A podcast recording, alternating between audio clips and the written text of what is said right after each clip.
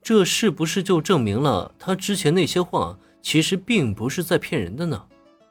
他真的打算带自己的同伴登上那偶像们心中的圣地啊？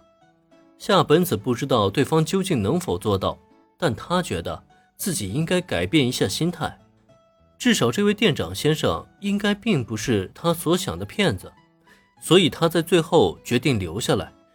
因为他突然对这位店长先生产生了一股极大的好奇心，他很想知道对方究竟能不能完成自己的承诺，他想用自己的眼睛去见证这一切。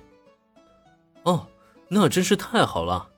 那么夏本小姐，这是本店全职员工的薪水和工作安排，如果你有什么异议，可以现在就提出来。看到夏本子的态度，林恩就知道。这误会应该是解除了，这样也很好，免得他再浪费时间去多做解释。于是，接下来他也将自己早早准备好的全职员工合同交给了对方。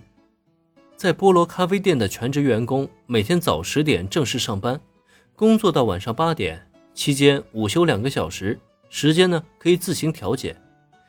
至于薪水嘛，每天一万银元，比兼职打工要少上一些。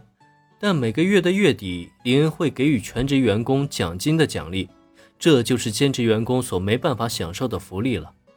所以相比较起来，全职的工资还是要比兼职的工资高上不少。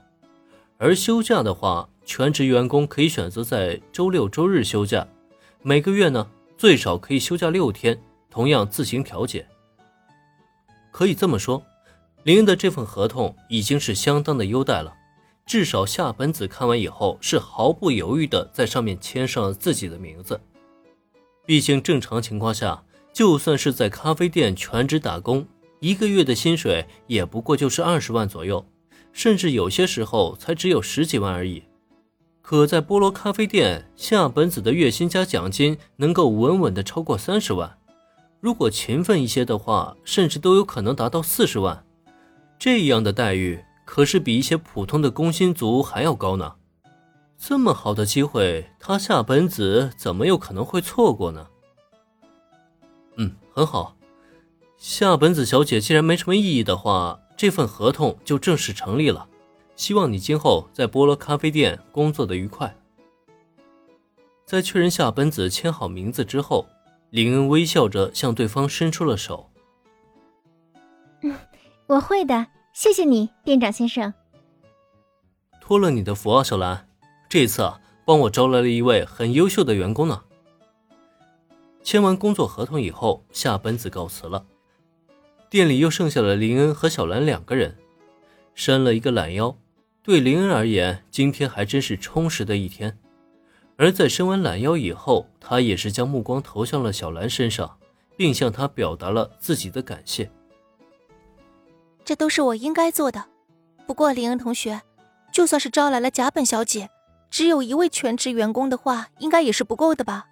你还考虑继续招聘新员工吗？微笑着回应了林恩的感谢，小兰又很快提出她的问题。